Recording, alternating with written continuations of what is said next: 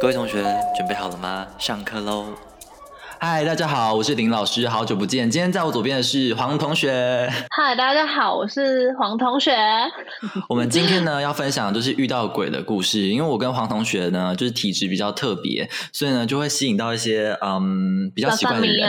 我的部分是在我大概二十岁左右的时候，反正就认识在乌托上面认识一个同校的人，他比我年纪大个三岁。那时候认识他的时候，就是很密切的聊天，然后就跟大家在暧昧过程一样。就两个月过后呢，他就突然跟我说：“哎，你把聊天记录都删掉好不好？”我就说：“啊，为什么？”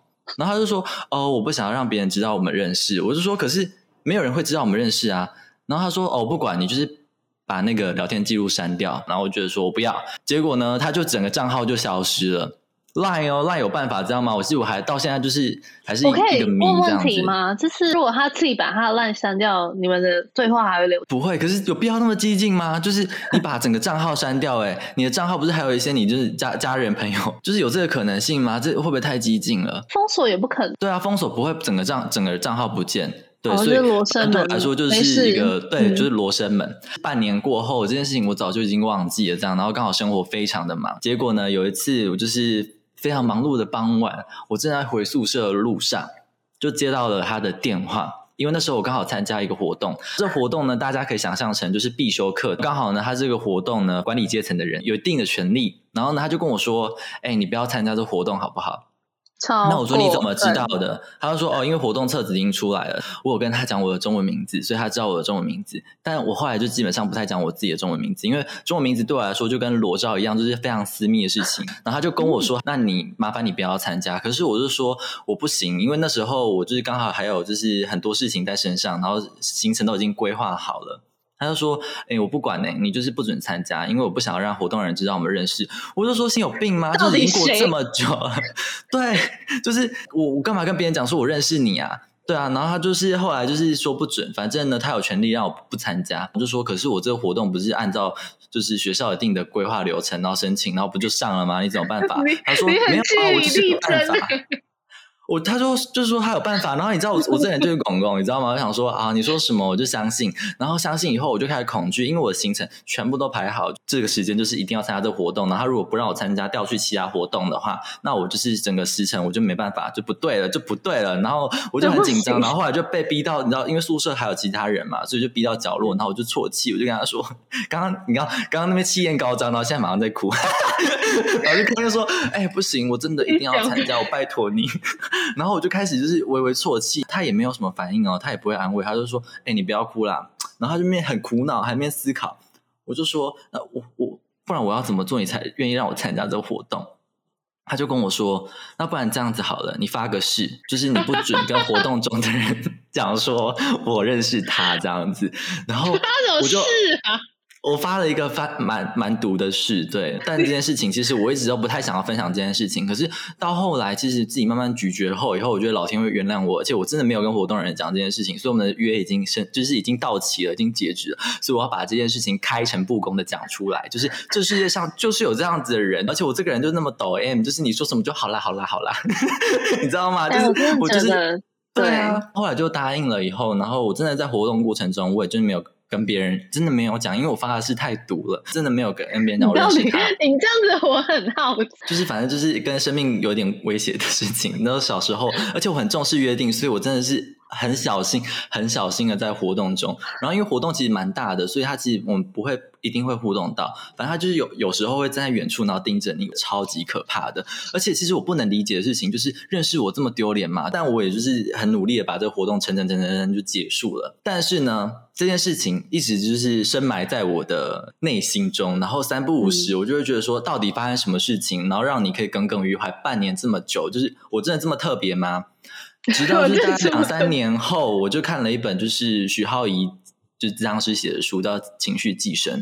然后他其中有一句话，看到这句话以后，因为那时候活动有留下资讯嘛，只要看到这句话，我就是直接那你知道清醒，然后就封锁他所有的资讯。他那时候那句话是这样写，就是写说维持遗憾是为了不要创造更多的遗憾。就是因为这一句话，我会觉得说，这时候就是这世界上有些事情就是无解的，我们不一定要把它。就是 figure out，就是我一定要知道，就是所有的事情嗯来龙去脉，因为这件事情是更加深我自己的自我认同。因为我觉得说，哦，你拜托你才差好不好？我觉得我比你好太多了。对，就是我同时也想跟大家就是分享一句话，就是。就是有一天你会发现说，不是所有的过往啊都是值得在你心上停留，然后呢，也不是所有的人你都要得到他们的认可。这就是我这辈子遇到一个最最最糟的人。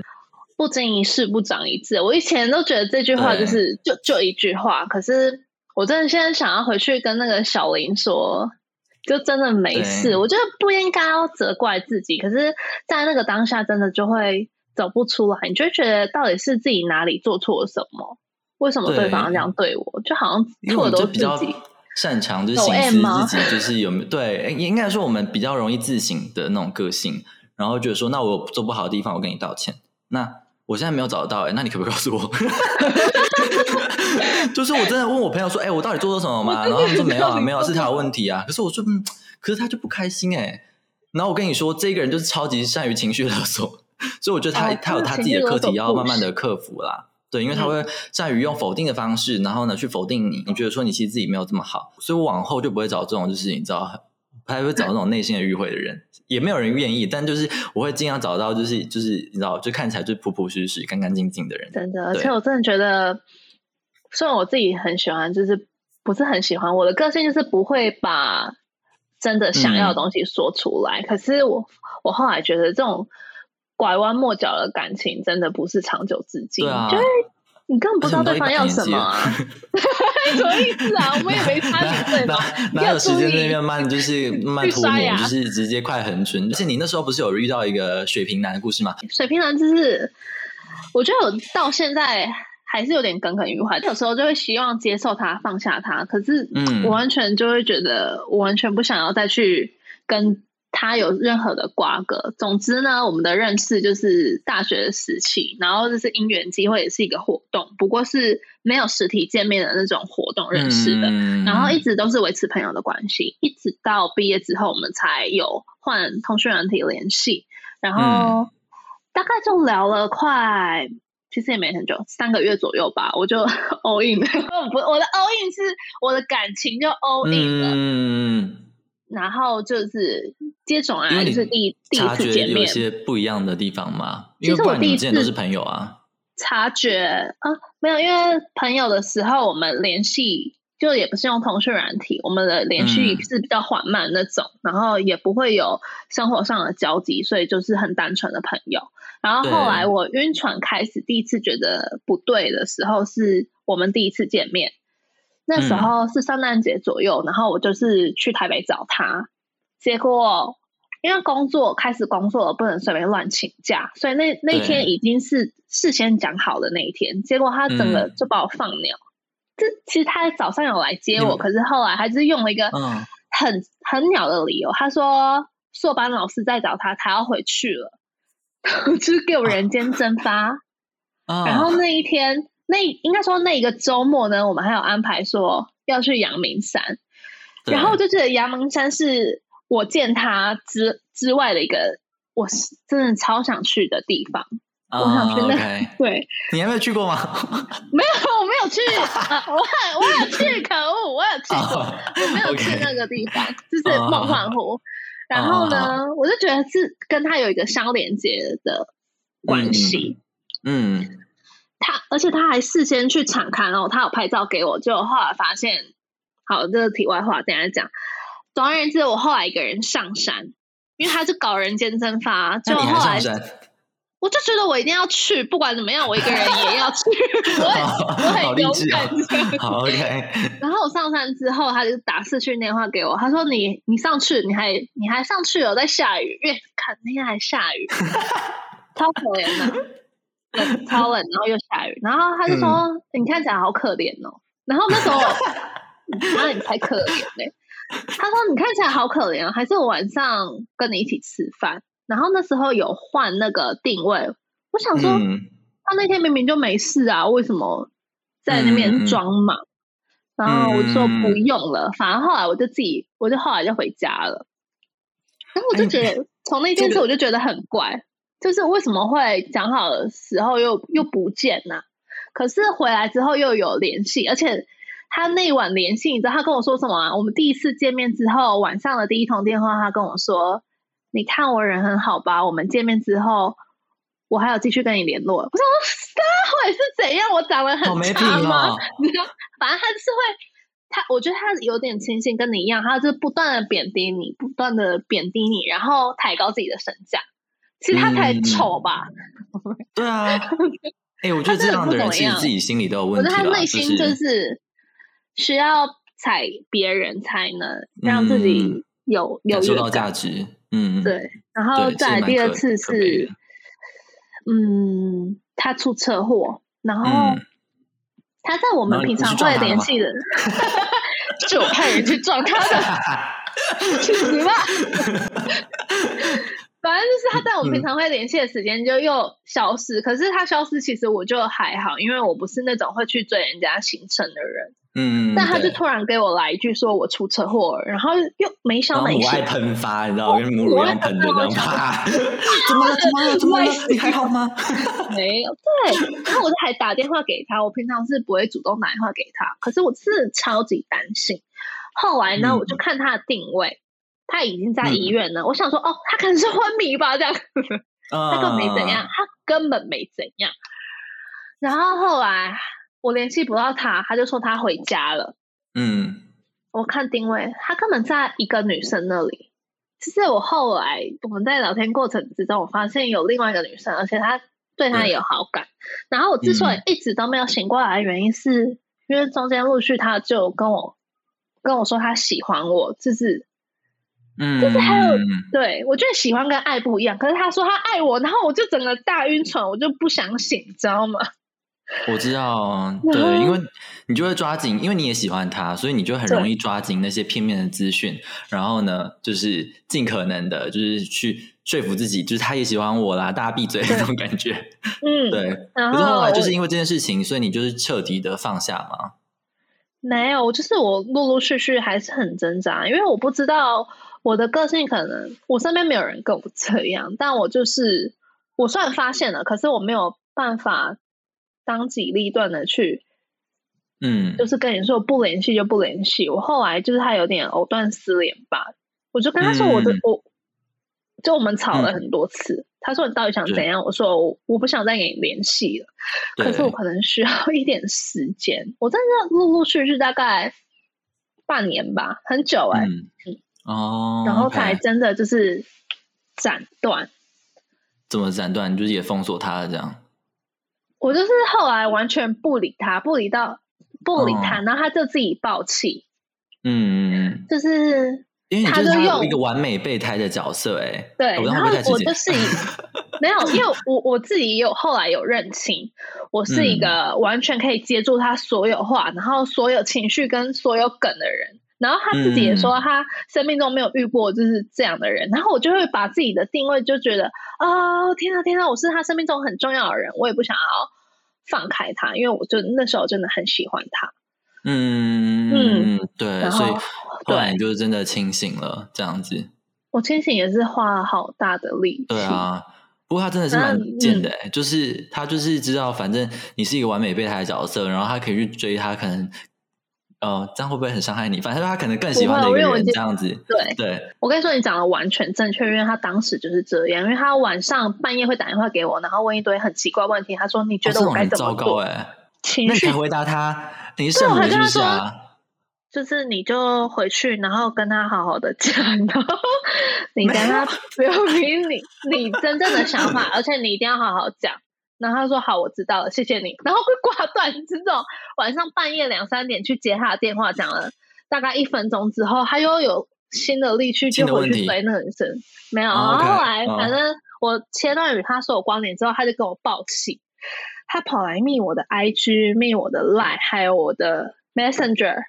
之后他有平复情绪，那他还是继续跑来密我，他是可能说我我可能他觉得错了还是什么之类，我觉得有点抱歉，就是有点，我真的很抱歉不，好意思，哎、有真的点很不要脸的一个人呢、真的，对啊，还好你有清醒，可是这种人其实好啦，就是我觉得他也是蛮不像水瓶座的。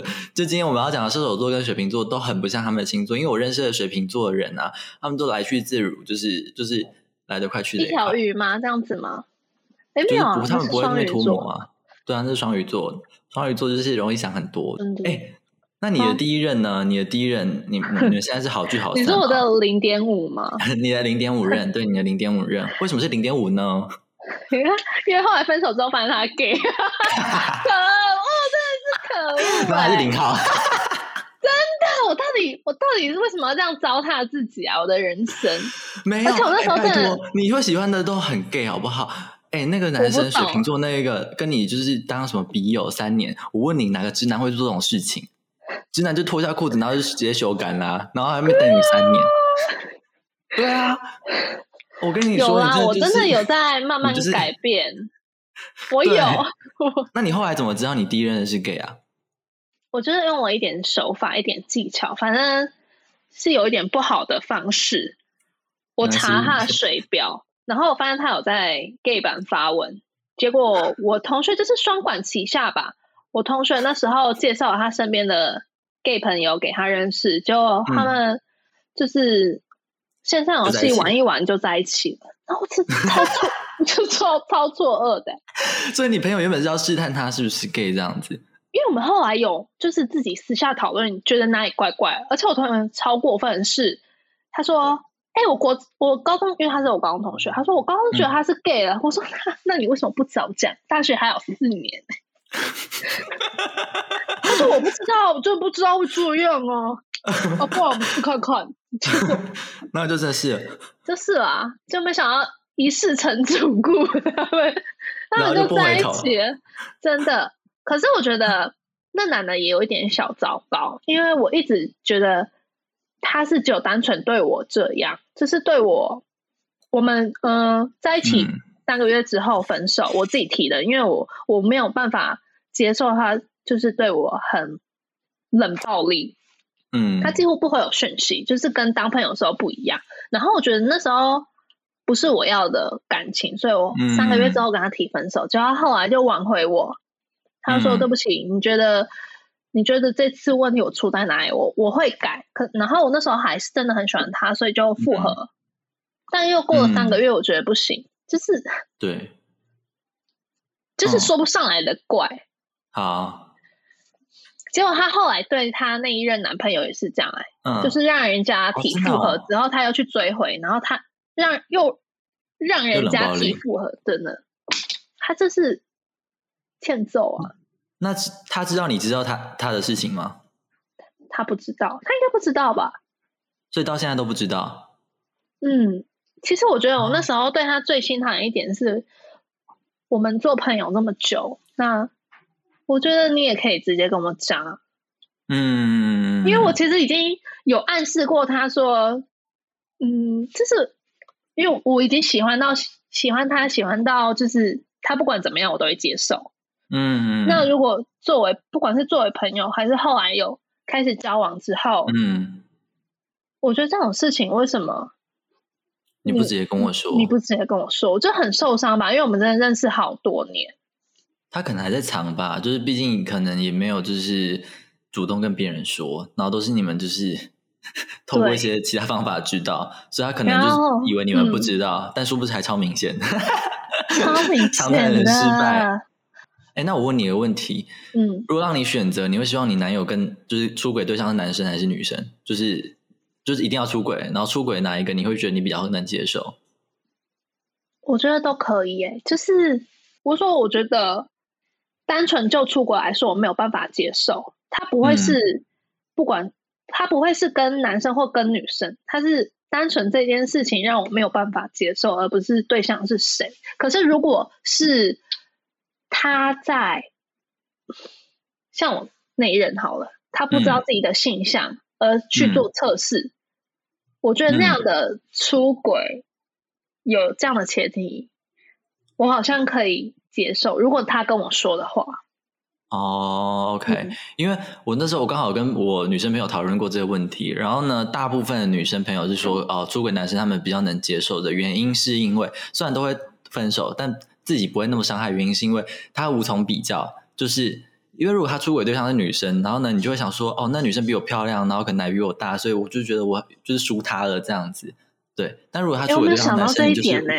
就是你无权比较啊，对啊。那我要选就是男生，对吧？对不对？我觉得女生的话，我恨意会很大，我就是对吧？对？怨念会超深的，然后我会把她的所有的通讯软体全部调出来看。我说那个女生的可能她在哪里有 po 文什么，对啊，因为男生的话你就没办法比啊，你就没有屌啊，不然怎么办？不然怎么办？没有，我就是 I don't have a ball 啊，对啊，你就是没有啊，对啊我就然后他又是零号，你怎么满足他？我问你，我可以装那个。哎，你这你不行这么母爱啊，就完全一直成全另外一个人。所以呢，就是可以看出来说，可能这这两段关系会造成你可能比较没有安全感，对不对？其实我本来就是一个很没有安全感的人，而且我好像，哎，我突嗯然想到，我在跟我那任男朋友交往之前，我就有跟他讲，我说以后不管怎么样，不管是你喜欢上别人，或是你发生什么任何事情，我希望你都直接很坦诚的跟我讲。一段好的关系就就要这样啊，还是说，这很理想的关系啦。可是有时候我想真的的太理想了。就是每个人的个性不同嘛，有些人会希望就是讲出来，有些人就是会选择我不讲，然后呢，嗯。就是让要给他时间，然后慢慢去厘清，或者是他可能就真的不会去想这一块的事情，因为对他来说感情的比重在生活中不是这么重，对，然后你们就是可能就慢慢磨合吧，对，嗯。那有可能这样的人就是不。不适合你，因为你你比较适合的是能理解你，然后呢可以拥抱你的就是不安全感，那好好的跟你表达他现在在干嘛，然后也都很直接的表示彼此现在的关系，然后讨论彼此的问题。当然，我觉得这样子的直男比较少，你不用加这一句。我觉得真的比较少啊。对，真的啦，可是有时候真的很少。可是我那天看到一段话，就是他说，如果你羡慕别人的生活，你要先变成那样，就是你不能去嗯挑选对象来让他来，就是当然不行啊打造出那样的生活，而是你们要共同都是这样的个性的人，然后共同去维持这样的。对啊，对啊，对啊。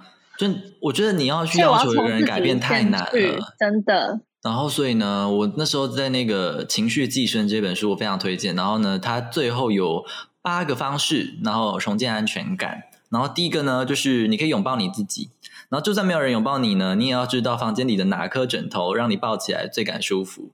然后第二个呢，就是你必须要凝视你自己，你要从镜子里呢看见你自己，对，然后呢藏在深处的你自己，然后用理解的、接纳的、包容的，然后包含你的身心灵这样子。我觉得这一点非常难，但是我觉得经过很多很多很多事情以后，当然就遇到很多不同的人嘛，然后呢这样来来去去的过程中。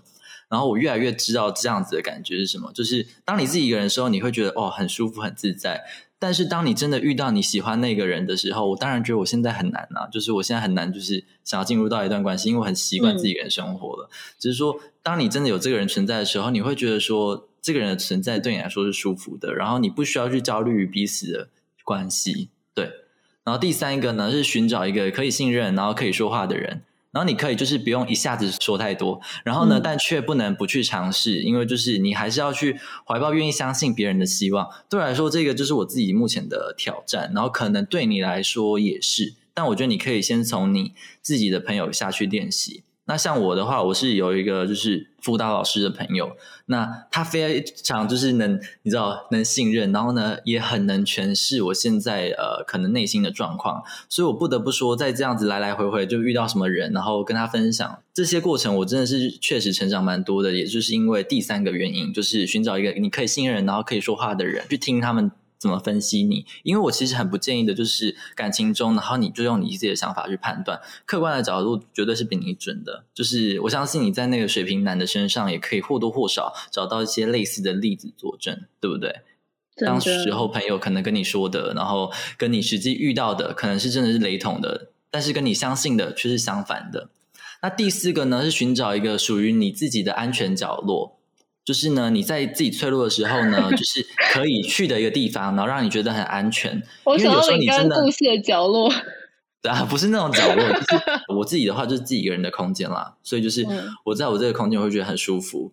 然后第五个呢，是知道你自己渴望的，然后呢，带有慰藉功能的饮食。这时候呢，就是像你一定知道吧，就是这个我是还好，因为我不我很不贪吃，就是你自己就是什么意思？不是因为我吃食物就真的还好。然后第六个呢，就是理解自己的缺乏与失落，然后不要去排拒过去不愉快的经验跟回忆，理解这这些过程其实就是更贴近于自己。这些呢，也是我这样真的在这些过程中学会的，真的很难呢。因为有时候你会觉得说。为什么我会缺乏这个？我可以证明给你看，我不缺乏这个，就是我会一个，我就不出，然后就是说没有啊，哎，我我我我可以配合你哦，我跟你说，我真的哦，真的可以哦，然后就觉得就是，但有时候你会发现说那些东西就是你不适合，你不用去强迫你自己在一个不适合的关系里面，比如说像我们可能就比较不能接受，就是遇到问题，然后另外一个人去选择逃避的个性的人，嗯，对。